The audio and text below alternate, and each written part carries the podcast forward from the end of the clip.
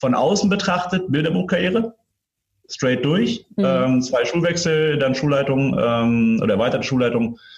Ähm, aber für mich selbst war es halt nichts. Es hat mich mhm. selbst halt nicht erfüllt. Und das ist halt das, was mich dann auf Dauer eben auch ähm, krank gemacht hat.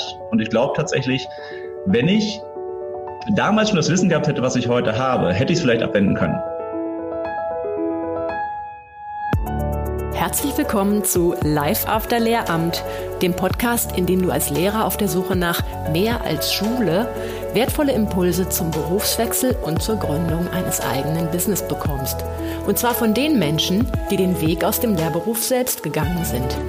Ich bin Isabel Probst, ehemalige Studienrätin und heute Expertin, Beraterin und Coach für den beruflichen Kurswechsel von Menschen mit Lehramtshintergrund. Denn Überraschung, es gibt ein Leben danach.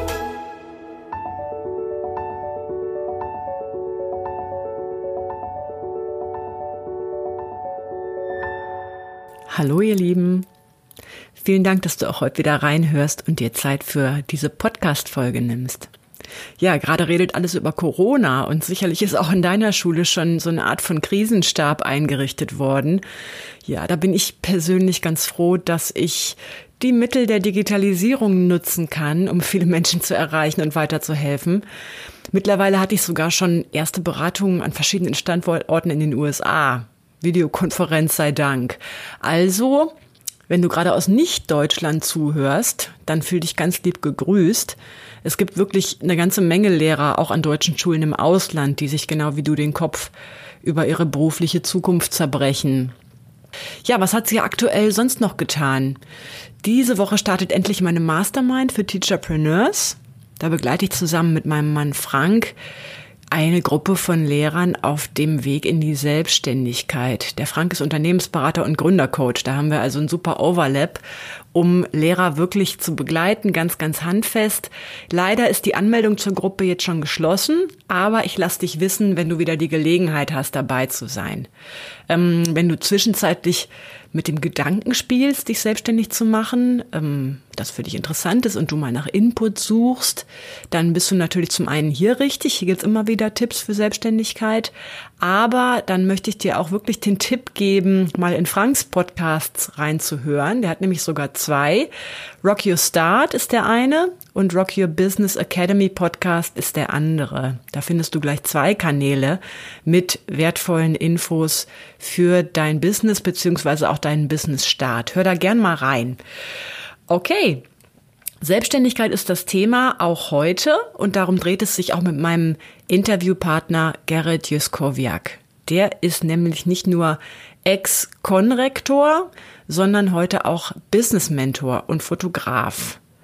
Seinen Schwerpunkt hat er auf das Thema Positionierungsmentoring gelegt. Und das ist ein ziemlich spannendes Feld für Selbstständige, weil es einen so unmittelbar mit seinen eigenen Werten konfrontiert und seinen, seinen Leidenschaften, die man möglichst authentisch in sein Business einbringen sollte, und das ist tatsächlich auch eine Erfolgsstrategie, dass das, was du tust, wirklich dir entspricht. Eine ganz wichtige Rolle dabei spielt die Frage nach deinem persönlichen Warum. Was das ist, auch darüber werden wir heute sprechen und auch wie du da, wie du da, wie du dem auf den Grund gehen kannst. Darum ist die heutige Folge natürlich für dich nie nur spannend, wenn du dich selbstständig machen möchtest, sondern wenn du überhaupt auf der beruflichen Sinnsuche bist. Und das war auch Gerrit. Und ihn führte das jahrelange berufliche Verbiegen als Lehrer für Sport und Englisch und schließlich auch als Konrektor bis hin zu Krankheit und Dienstunfähigkeit. Heute hat er sich den Weg zurück selbst freigekämpft und hat seine Leidenschaften zum Beruf gemacht. Und über all das durfte ich, ich mit ihm sehr offen reden. Da bin ich total dankbar für. Vor allen Dingen, dass du da auch Teil dran haben darfst und da reinhören darfst. Ähm, wie immer ist das Interview als Doppelfolge veröffentlicht und hör deswegen unbedingt auch in den zweiten Teil rein. Damit wünsche ich dir jetzt ganz viel Spaß. Let's go!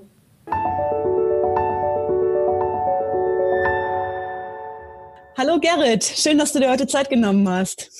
Hi Isabel, grüß dich. Ja, äh, sehr gerne. Vielen Dank für die Einladung. Gerne, gerne. Aus dem schönen Hannover, ein Niedersachse. Ja. Ja, genau wie ich übrigens. Ich bin auch gebürtige Niedersächsin und war da, bin da auch zur Schule gegangen. Und du hast auch in, ja. Nieder, in Niedersachsen studiert, ne? Und genau, ich habe in Hildesheim studiert, bin mhm. dann fürs Referendariat hoch nach Cuxhaven mhm. und dann wieder zurück nach Hannover. Alles klar. Ja, wunderbar. Da habe ich immer Heimatgefühle. So, wir unterhalten uns heute über ähm, ja deinen deinen beruflichen Weg, der auch echt spannend ist. Da haben wir auch so, so Zeit äh, teilweise gefunden, dass wir da Overlaps haben. Ähm, ich würde mhm. dich ganz gern vorab vorab fragen. So ist ja kein Geheimnis, dass du mal Lehrer warst.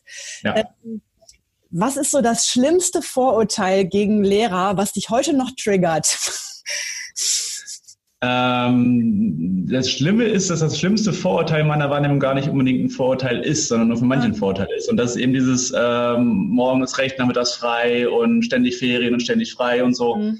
Ähm, weil das Problem ist, es gibt irgendwie so zwei Arten von Lehrern. Es gibt zum einen die, und da zählen deine Hörer zu 99 Prozent sicherlich dazu, mhm. die halt wirklich was bewegen wollen, die wirklich für die Schüler was reißen wollen, die wirklich wollen, dass die Schüler den besten Unterricht kriegen, die sich vorbereiten, nachbereiten, vernünftige Klausuren machen und so weiter und so fort. Und die leiden massiv darunter, dass es eben die andere Seite gibt. Und das sind eben die, die in den Unterricht gehen, ihr Buch aufklappen, gucken, was als nächstes dran ist und dann einfach 45 Minuten loslegen und dann nach Hause gehen und Eier schaukeln. Mhm. Und ähm, das ist eben das Problem. Es ist kein Vorurteil. Das ist für 80 Prozent der Lehrer ein Vorteil, aber es gibt halt auch die 20 Prozent und das sind die, die da draußen gesehen werden und die halt ja. da gesellschaftlich ähm, dann eben ja, hergenommen werden als Archetyp Lehrer. Mhm. Verdammt, jetzt hast du mir direkt den Wind aus den Segeln genommen, denn meine Anschlussfrage gewesen, welches Vorurteil stimmt denn? hast du schon direkt ja. aufgelöst. Ja, ja, aber äh, kann ich nur bestätigen. Also ähm, es, äh, ne, man hört immer wieder, ja, und na, äh, äh, hast du eine ruhige Kugel und so und dieses, diese Aus, dieses Außenbild machen eben genau die, auch ja. meiner Meinung nach die Minderheit von Lehrern, die dann aber wiederum gesehen wird. Ne? Genau. Und der Rest reißt sich den Arsch auf. Ich, ich sage auch immer, ähm, in Schule wird Arbeit eigentlich immer nur umverteilt. Die, die sie mhm. liegen lassen, ähm, die nehmen in Kauf, dass andere sie schultern müssen. ja, das ist eben das Problem. Denen ist das vollkommen egal. Ähm, und es passiert, und ich kann es ja auch ein Stück weit nachvollziehen, dass die Schulleitungen eben denjenigen, die schon einen guten Job machen, eben noch mehr Aufgaben zuweisen, weil sie dann wissen, dass sie erledigt werden, anstatt mal die an die Kandare zu nehmen, die eben nichts machen. Mhm. Und die kommen dann eben sauber weg. Und das ist, ja, äh, ja das ist was, für so ein Hals. ja, was ja. tatsächlich dann schwierig macht für die, die wirklich was, was bewegen wollen. Ne? Genau. Ja, du hast gerade schon das Wort Schulleitung gesagt. Du hast ja selber Schulleitungserfahrung. Ja. Ähm, wir sind uns auf Facebook über den Weg gelaufen und haben dann eben festgestellt, ach krass, wir haben ja im Grunde einen ganz ähnlichen Werdegang. Magst du mal erzählen, wie dein Werdegang war? Ja, also ähm, im Endeffekt ein klassischer aus der Schule in die Schule Werdegang. Ähm, ich bin damals nach dem Abi, die konnte ich direkt an die Uni, weil ich von der Bundeswehr ausgemustert wurde. Und ähm, ja, meine Berufswahl, eigentlich wollte ich zur Polizei. Mhm. Das Problem ist, wenn du ausgemustert bist bei Bundeswehr, dann kannst du auch Polizei vergessen. Auch das mhm. wird dann eben nicht stattfinden. Macht ja auch vollkommen Sinn. Bei mir ging es damals um epileptische Anfälle, die ich als Kind hatte. Okay. Und äh, kein Polizist möchte gerne nachts Blaulicht haben, dass der Kollege neben ihm okay. zappelt. Dann nützt okay. er nämlich auch nichts. Mhm. Ähm, und dann habe ich überlegt, okay, was machst du jetzt? Mein Vater war Gymnasiallehrer auch ein sehr guter, hat immer super Feedback von den Schülern gekriegt und war an sich der beliebteste Lehrer der Schule und was weiß ich nicht, also wirklich ein gutes Vorbild da auch. Und da habe ich gesehen, okay, ja, scheint ja auch Spaß zu machen. Ähm, ich hatte keine Ahnung, was du als Lehrer verdienst, aber ich wusste, okay, wir haben ein Haus, drei Autos vor der Tür, kann so schlecht nicht sein. und ja, Arbeit mit Kindern, Jugendlichen, schon irgendwie hin. Habe ich nie gehabt vorher. Ich war nie irgendwie als Jugendgruppenleiter oder irgendwie sowas. Hm. Keine Ahnung, ich mochte einfach Kinder. Hm. Und dann habe ich gedacht, okay, machst du halt Lehrabend. Ja, eingeschrieben, Studienplatz gekriegt und ähm, Fächerwahl war auch so, ja, was machst du denn jetzt? Also ich war nie, ich war, also ich war Sport- und Englischlehrer dann mhm. und ähm, ich war aber nie der mega sportliche, ich war auch nie mega gut in Englisch. Ich glaube, ich habe in Englisch im Abi sieben oder acht Punkte gehabt oder so im P3 und ähm, hatte am Anfang noch Mathe mit dabei als drittes Fach, ähm, weil ich ein Hauptfach haben musste. Ja. Ich hatte erst mal auf Grundschule studiert und ähm, ja, Mathe bin ich, glaube ich, im zweiten Semester ausgestiegen, habe dann den Schwerpunkt gewechselt von Grund, äh, Grundschule auf Haupt- und Realschule. Und ähm, naja, jedenfalls nach dem Studium dann nach Cuxhaven ins Referendariat. Studium auch super abgeschlossen mit 1,7. Das mhm. hat mir auch eigentlich Spaß gemacht. Ähm, ich habe zwar ein bisschen länger gemacht, aber okay. Mhm. Dann nach dem Studium Referendariat, Cuxhaven, das war auch gut. Ähm, da kamen so die ersten Kritiker in Form meiner Pädagogikseminarleitung und meiner Schulleitung, die sagten, ja, wollen Sie wirklich Lehrer werden? Und ich dachte, da war mal klar, natürlich. ähm, hat dann ja auch die ersten zehn Jahre super geklappt oder die ersten Jahre. Ähm, ich bin dann nach Hannover an eine Hauptschule gegangen, von da aus dann in eine Planungsgruppe für eine neue Gesamtschule nach Hildesheim. Mhm. Ähm, war da dann, was war ich denn alles? Fachbereichsleiter Sport, Englisch und Ganztag und habe noch zwei Klassen geleitet, weil ich eben auch zu denen gehöre, die oder gehörte, die nie Nein sagen konnten. Mhm. Also wenn ich gefragt wurde, hey, machst du das? Ja, natürlich. Mhm. Weil ich so ein bisschen diesen Glaubenssatz habe, äh, bevor es wer anders falsch macht, mache ich lieber selber. Mhm. Und der Glaubenssatz ist in Schule ganz gefährlich, weil Den dann hast du viele. alles mhm. am Arsch. Ja, ja. Und da ging es im Endeffekt auch los, dass so die ersten, wie ich heute weiß, Symptome von der Depression kamen, war bei mir immer Müdigkeit. Ich war einfach mhm. platt. Mhm. Bin dann 2011 im Oktober, glaube ich, das erste Mal auch zum Arzt gegangen wegen der Müdigkeit. Und der hat eigentlich schon eine gute Diagnose gestellt, nämlich psychovegetative Belastungsstörung. Mhm. Aber hat mich halt äh, therapiert, indem er mir einmal die Woche hier so intravenös die Rennpferdmischung reingedrückt hat, irgendein Multivitaminpräparat. Dann konnte ich zwar wieder arbeiten, aber nicht mehr schlafen, war auch super. Ähm, und ich habe da aber gemerkt, okay, es ist alles zu viel. Es war einfach eine Aufgabenanhäufung. Ich habe dann den Fachbereich Englisch auch abgegeben, äh, hatte immer noch Sport und Ganztag und eben die zwei Klassen mhm. äh, und die Schulhomepage und ich glaube, das Mensa-Essen habe ich auch noch organisiert. Naja, äh, jedenfalls viel zu viel. Und dann kam ein Anruf aus Hannover wieder, von meiner alten Schule im Endeffekt, ähm, die mittlerweile auch zur EGS geworden waren, dass sie halt einen Jagensleiter brauchten. Und dann war so die Frage, ja, hast du nicht Bock zurückzukommen? Also meine Kollegen wussten ja, meine ehemaligen, mit denen, ich, mit denen ich befreundet war, ähm, dass ich in Hildesheim unglücklich war mhm. und eben weg wollte. Und naja, gegen A13 hat man auch nichts. Also beworben, Prüfung gemacht, äh, Stelle bekommen und dann war ich mit 30 Jahren Realschulkonrektor als Jagdleiter einer Gesamtschule. Wow. Und ähm, ja, eigentlich ging es auch erst ganz gut. Also ich hatte dann fünf Klassen unter mir, knapp 150 Schüler, zwölf Kollegen. Ähm, das ging zu Anfang auch eigentlich ganz gut. Ich konnte mich darauf konzentrieren und irgendwann habe ich gemerkt, okay, ich baue mir so ein Kartenhaus. Ich habe irgendwann angefangen oder gemerkt, dass ich nicht mehr alles erledigen konnte mhm. und ähm, habe angefangen, nur noch die Dinge zu machen, von denen ich wusste, wenn ich sie nicht mache, dann merkt es jemand. Okay. Und mhm. da ich ja die Jagenskonferenzen selbst geleitet habe, konnte ich da das immer ganz gut umschiffen. Mhm. Nämlich halt dann eben diese Themen nicht angesprochen habe oder eben irgendwie umschifft habe. Und im Juni, glaube ich, war es, 2015, kurz vor Sommerferien, war bei der Jagungskonferenz und äh, ich war krank. Mhm. Und musste halt meine Vorbereitung eben an meinen Stellvertreter schicken, dass er die Konferenz leitet. Und ein paar Tage später kriegte ich dann das äh, Protokoll. Da stand drin, Gerrit hat das nicht gemacht, Gerrit hat das nicht gemacht, Gerrit hat das okay. nicht gemacht. Okay, uh, aufgefallen. Da ist im Endeffekt mhm. das Kartenhaus wirklich in sich zusammengefallen und ähm, Mhm. Ich habe mir dann eingestehen können, okay, alles klar, du brauchst irgendwie Hilfe. Also mein Hausarzt lag mir schon länger irgendwie äh, in den Ohren, war dann mittlerweile ein anderer, Hannover, mhm. sehr guter auch. Und da habe ich dann gesagt, alles klar, ich brauche mal wen zum Reden. So, habe dann mhm. ähm, im Herbst auch die Funktion abgegeben, weil ich für mich gesagt habe, es haben einige im Nachhinein gesagt, so weil ich halt in den Ruhestand gegangen bin dann später, ja, hättest du mal die A13 behalten, dann hättest du jetzt mehr Geld. Aber mhm. mir war halt wichtig, dass der Jagen vernünftig geleitet wird. Und ich mhm. wusste während meiner Krankheit, also ich war dann für ein halbes Jahr raus, ähm, während meiner Krankheit macht jemand anders meinen Job, aber der kriegt das Geld nicht. Das ist mhm. doch irgendwie mega unfair irgendwie. Ja. Und ähm, für mich war auch wichtig, diese Entscheidung zu treffen, weil ich gemerkt habe, ich kann den Job nicht mehr ausfüllen und ich muss es für mich weghaben, weil es mich einfach belastet hat, dass ich eben äh, es nicht machen konnte. Und ja, von daher äh, von außen betrachtet Bilderbuchkarriere, straight durch, mhm. ähm, zwei Schulwechsel, dann Schulleitung ähm, oder erweiterte Schulleitung. Ähm, aber für mich selbst war es halt nichts. Es hat mich mhm. selbst halt nicht erfüllt. Und das ist halt das, was mich dann auf Dauer eben auch ähm, krank gemacht hat. Und ich glaube tatsächlich, wenn ich damals schon das Wissen gehabt hätte, was ich heute habe, hätte ich es vielleicht abwenden können. Aber ähm, im Endeffekt bin ich über den Point of No Return rüber. Mhm. Und ähm, das ist tatsächlich auch, wenn ich heute noch drüber nachdenke, klar, die Gedanken kommen manchmal so, ach ja, hm, man könnte ja auch wieder zurück in die Schule. So gerade alle reden von Wirtschaftskrise und was weiß ich nicht und Sicherheit. Ähm, aber das löst bei mir sofort wieder den Tinnitus aus und mhm. ähm, kann mich gleich ins Bett legen. So, das mhm. ist dann alles wieder da. Äh, du Daher. hast gesagt, wenn du, wenn du damals das Wissen gehabt hättest, das du heute hast, was, mhm. was genau meinst du damit? Ähm, zum einen dieses Wissen zu überlegen, alles klar, warum will ich das eigentlich? Was ist eigentlich das, was mich antreibt? Weil ich sage mal, wenn alles in Schule Kacke gewesen wäre, hätte ich keine zehn Jahre durchgehalten. Dann wäre ich schon früher gewesen. Mhm. Und ähm, wenn ich damals es geschafft hätte, Nein zu sagen zu, zu, vielen Sachen, die eben nicht dazu gepasst hätten. Mich einfach auch als Lehrer klar zu positionieren. Mhm. Weil auch als Angestellter, auch als Beamter, als Lehrer, du kannst Position beziehen. Da brauchst du aber einen Arsch in der Hose. Du musst halt auch äh, sagen können, nee, das ist nicht meine Aufgabe, sorry, nein, bitte mhm. weg. So, weil das ist was, wo ne, Lehrer zu neigen, einfach alles zu machen, was an sie herangetragen wird, weil man ist ja guter Beamter irgendwie. Nein, auch, auch ihr habt eine Aufgabenbeschreibung, ähm, mhm. die steht im Schulgesetz. Und viele Sachen, die ihr macht, stehen da einfach gar nicht drin. Es mhm. ist nicht euer Job. Mhm. Und ähm, da eben dann Nein zu sagen und sich auf das zu besinnen, was einem auch Energie gibt und nicht Energie raubt. Ich glaube, das ist dann eine Möglichkeit und die einzige Möglichkeit, da im Endeffekt auch durchzuhalten. Dann. Ja. Ja, in Schule ist es so schwierig, weil immer direkt so viele Befindlichkeiten dranhängen. Ne? Ja. Also es ist, und dann hat es auch noch mit Kindern zu tun, wenn das jetzt Erwachsene wären, denen man einen Gefallen abschlägt, so wie einem Kollegen. Aber du weißt, okay, das Kind geht jetzt ohne hm, nach Hause, weiß ich nicht. Wenn, ja. ich, wenn ich da jetzt nicht drauf eingehe, dann tut es keiner. Ähm, das ist so ein Fass ohne Boden, ne? Sich dagegen ja. abzugrenzen, ist extrem schwer. Noch schwieriger als, als vielleicht in anderen Berufen. Ne? Ja, also ich weiß auch nicht, ob ich es gekonnt hätte. Aber ich denke, es wäre vielleicht möglich gewesen. Mhm. Aber mittlerweile ist einfach so ein großer Frust, aber wir haben dann auch ähm, versucht, Schule zu verändern.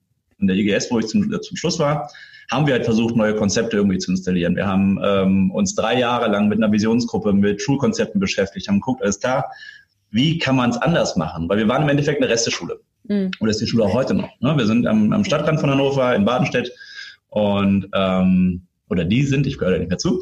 Und du hast halt rundum starke, gewachsene Gesamtschulen, die halt ähm, das gesamte gute Klientel im Endeffekt wegzieht, also gute Klientel in Anführungsstrichen. Ne? Okay. Ne? Mm. Und alle, die woanders abgelehnt wurden, kamen halt an die Schule. Mm. So, das heißt, ähm, von dieser Drittelung, die ja für eine IGS optimal wäre, waren wir meilenweit entfernt. Also wir hatten in meinem Jahrgang, ich glaube, von 150 oder 140 Schülern waren, glaube ich, sieben Gymnasialempfohlene. Ähm, der größte Teil Realschulempfohlene und dann halt eben Hauptschüler und Förderschüler. Mhm. Und ähm, so funktioniert das Konzept IGS einfach nicht. Also haben wir überlegt, alles da. Und das ist auch so ein bisschen was, wo diese Positionierungsarbeit für mich dann auch so angefangen hat, Spaß zu machen.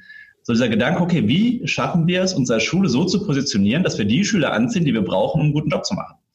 Und ähm, da musst du halt Alleinstellungsmerkmale schaffen. Da musst du gucken, okay, welche Projekte machen denn für unsere Schüler Sinn? So, wie kann man das Ganze denn so gestalten? Weil es gibt gewisse Freiheiten im Rahmen des Schulsystems. Mhm. Aber da muss halt eben die Schulleitung und das gesamte Kollegium eben auch mitziehen. Mhm. Und ähm, da muss auch die Schulbehörde ihren Stempel draufdrücken. Und an diesen Punkten ist es dann im Endeffekt gescheitert. Also wir haben drei Jahre quasi für umsonst gearbeitet.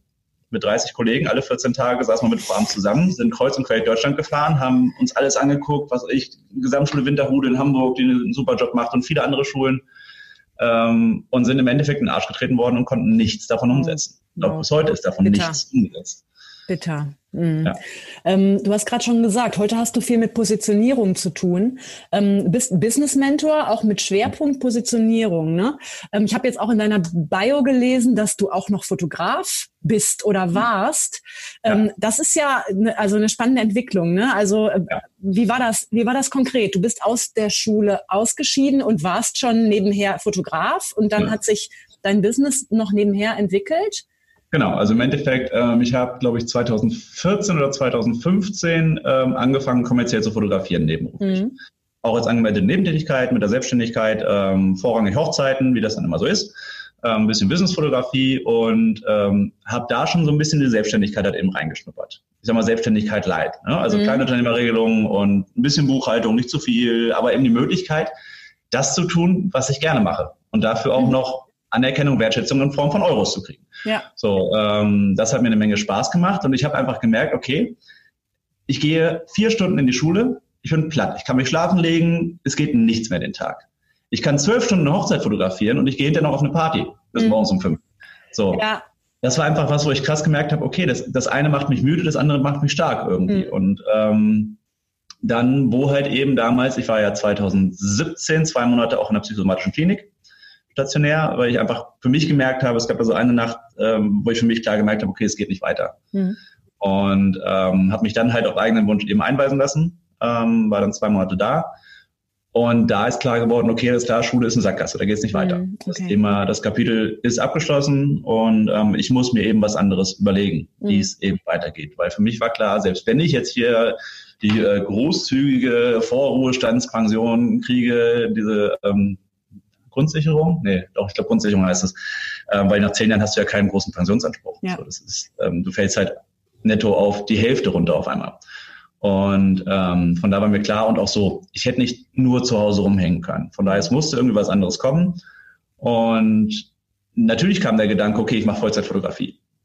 Da habe ich aber schnell reingespürt, so, nee, Vollzeit willst du das gar nicht machen. So, ich mache zehn Hochzeiten im Jahr Und das ist auch gut so, weil ich möchte weiter Bezug zu den Leuten haben und ich bin, glaube ich, jemand, der so verschiedene Standbeine braucht, um mal das, mal das, mal das zu machen und so ein bisschen Abwechslung zu haben. Mhm. So, keine Ahnung. Ich glaube, wenn ich heute Kind wäre, würde ich wahrscheinlich ADHS diagnostiziert kriegen oder so. Ja. Äh, das, das, ist total Aufmerksamkeitsspanne ist halt nicht so. Das ist total spannend. Mhm.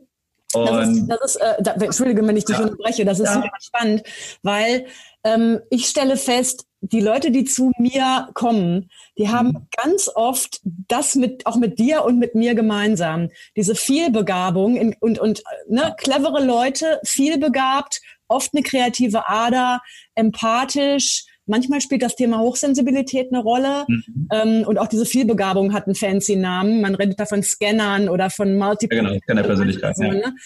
Das ist ein, also, das ist ein Sammelbecken für unzufriedene Lehrer. Ja.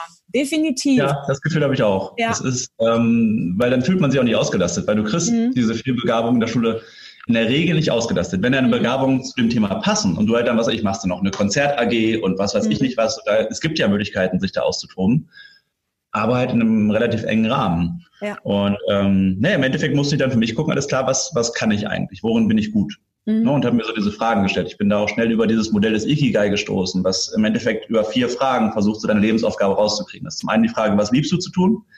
Die zweite Frage ist, was braucht deine Welt? So, womit kannst du mhm. Menschen helfen?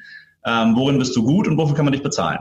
Mhm. So, dann kam ich schnell drauf, okay, ja, so in Social Media bin ich ganz fit. Äh, Fotografen haben da ja einen Vorteil, sie haben halt immer gutes Bildmaterial und ich habe mich viel damit beschäftigt, wie funktioniert Instagram, wie funktioniert Facebook. Ähm, dachte ich, okay, komm, machst du eine Social Media Beratung. Mhm. Aber das mit Selbstständigen, habe dann auch schnell irgendwie zwei, drei Testkunden im Endeffekt gefunden, waren alles äh, ehemalige Brautleute, die ich, wo ich die Hochzeiten fotografiert mhm. hatte, mhm. wo ich wusste, die machen sich gerade selbstständig. Und habe da dann aber auch schnell gemerkt, so, mh, hm, ist irgendwie auch langweilig. So ist es halt immer dasselbe irgendwie, weil Facebook funktioniert, wie Facebook funktioniert. Und ja, man kann dann in der Strategie ein bisschen was machen, aber es ist nicht so individuell. Mhm. Und habe dann gemerkt, ja, okay, es geht eigentlich in den Gesprächen immer darum, was ist eigentlich dein Warum? So, warum mhm. willst du das eigentlich machen? Weil es einfach total Sinn macht, eben dieses Warum auch nach außen zu stellen. Diesen Antrieb, diese, diese ähm, emotionale Ebene einfach auch, ne? die Werte, für die du stehst. Ja. Weil dann ziehst du eben Menschen an, die ein ähnliches Wertekonstrukt haben. Ja. So, das ist ja, ne, ich glaube auch, es ist auch kein Zufall, dass wir uns da getroffen haben, weil eben gewisse Parallelen da sind. Mhm. Und das ist an sich ganz schön, weil dann kannst du ähm, nicht nur mit Menschen arbeiten, die dir Geld geben, sondern mit denen arbeitest du auch noch gerne. Mhm. Das ist was, wo viele Lehrer sagen, das ist in der Schule eher nicht der Fall. Sowohl wenn man ins Lehrerzimmer guckt, als auch ins Klassenzimmer. Da kannst du eben nicht aussuchen, mit wem du arbeitest. Mhm. In der Selbstständigkeit hast du halt die Möglichkeit. Ja. Ja. Und dann hat sich das so nach und nach entwickelt, dass es im Endeffekt dann tatsächlich zu einer Positionierungsberatung geworden ist oder Positionierungsmentoring. Ähm, und da eben ausgehend vom Warum. Das heißt, am Anfang nehmen wir uns fünf Wochen Zeit, einfach nur zu gucken, okay, was ist denn die Basis? Was mhm. ist dein innerer Antrieb? Was ist das, was dich glücklich macht? Wir gucken auch in die Vergangenheit rein, in die, in die Kindheit, in die Jugend. Was ist also dieser rote Faden? Den gilt es mhm. im Endeffekt zu finden. Ja. Und dann mhm. zu gucken, okay, für wen willst du arbeiten? Wer sind deine Traumkunden? Und dann kommt erst raus, okay, was willst du eigentlich machen? Was ist das, was aus deinem Warum hervorgeht? Das größte Problem das Traumkunden löst und womit du auch noch Geld verdienen kannst. Ja. Und ja. Genau, du hast ja gerade schon das Stichwort roter Faden gesagt. Ähm, das, das spielt übrigens auch in meiner Arbeit eine große Rolle. Ne? Also dieses, ähm, meine Feststellung ist, viele, viele Lehrer, die da überlegen, was anderes zu machen, die denken eigentlich eher in Brüchen. Oh Gott, mhm. jetzt habe ich mein Leben versetzt, 20 Jahre für die Tonne, Studium war für einen Eimer, ähm, äh, Lebenszeit verspielt, jetzt kommt der Megabruch und jetzt muss ich von null wieder irgendwas anfangen. Und äh, ich versuche immer diesen Switch im Denken äh, herbeizuführen, dass man eigentlich viel eher auf die Kontinuitäten schauen muss. Okay, ja. die, äuß die äußere Hülle ist dann eben die Schule oder das Lehrerzimmer, ähm, aber es geht doch um die Dinge, die man daraus tragen kann, daraus transportieren kann. Und da ist man viel näher an dem, was eigentlich Bock macht und was einen ausmacht. Mhm. Ne? Genau, das hast du super, super in Worte gefasst. Denn das ist natürlich ja. von außen betrachtet eine krude Biografie. Schule, Fotografie, Business Mentor. Ne? Aber ja, es total erstmal so ein bisschen abrupt. Mhm. Aber es ist, es ist halt eben dieser rote Faden. Mir ging es immer darum, Menschen im Endeffekt individuell weiterzuhelfen. So, mhm. und das war bei den Schülern so, weil das war, ich, ich habe ja vorhin gesagt, es muss ja irgendwas in Schule gut gewesen sein. Und das waren bei mir eben so diese, diese, diese kleinen Gespräche, gerade so achte, neunte, zehnte Klasse. Wir hatten ja keine Oberstufe, mhm. ähm, wo es dann darum geht, okay, was will ich eigentlich mit meinem Leben machen? Und dann sind da, was ich, einen werde ich nie vergessen, ähm, 16-jähriger Iraki, nee, 17 war er schon, ähm, neunte Klasse, hängt da, hat keine Ahnung, was er machen soll. Mhm. Frag ihn, was willst du machen mit deinem Leben? Sagt er, ja, ich werde Fußballstar. Ich war sein Sportlehrer. Ich kann dir sagen, Fußballstar wird er nicht. Und ähm, jetzt kann man sagen, ist klar, tut man so ab und sagt, ja, okay, komm, vergiss es, äh, guckt aufs Zeugnis, ach ja, Mathe bist du ganz gut, mach doch Bank. Mhm. Ist ja so der klassische Weg. Oder eben zu gucken, okay, warum willst du eigentlich Fußballstar werden? Und dann kam halt schnell raus, ihm geht es halt um Anerkennung, Wertschätzung. Wie gesagt, Kriegsflüchtling, Deutsch war mittlerweile gut, aber da hat er halt über die Jahre natürlich Probleme mit gehabt. Der war schon fünf, sechs, sieben Jahre da. Mhm. Ähm, aber darüber hat er eben diese Anerkennung nicht gekriegt über schulische Leistung. Mhm. Im Fußball war er ganz gut, also irgendwie Bezirksklasse oder so hat er gespielt. Also war schon nicht ganz schlecht, ähm, aber halt bei weitem nicht bei Hannover 96. Ne? Mhm. Und ähm, da hat er gemerkt, okay, da kriege ich die Anerkennung. Und im Endeffekt ging es ihm um Anerkennung, Wertschätzung, gesehen werden.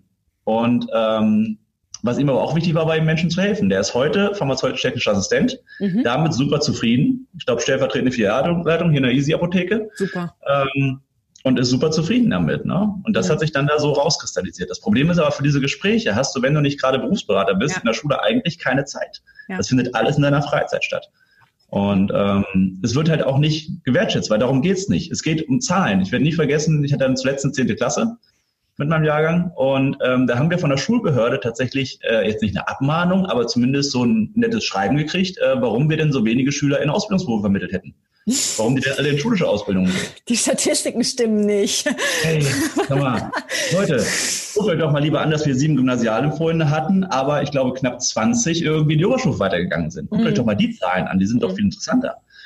Ähm, und guckt mal in 20 Jahren, wie viele von denen wirklich zufrieden sind. Das ist doch das, was zählen sollte. Wie viele von denen haben denn keinen Burnout und sagen nach der Ausbildung nicht, mein Job ist kacke, ja. sondern wirklich einfach eine fundierte Berufsberatung, die Berufsorientierung. Mhm. Mhm. Das ist, da passiert ja mittlerweile schon was, aber an sich immer noch zu wenig.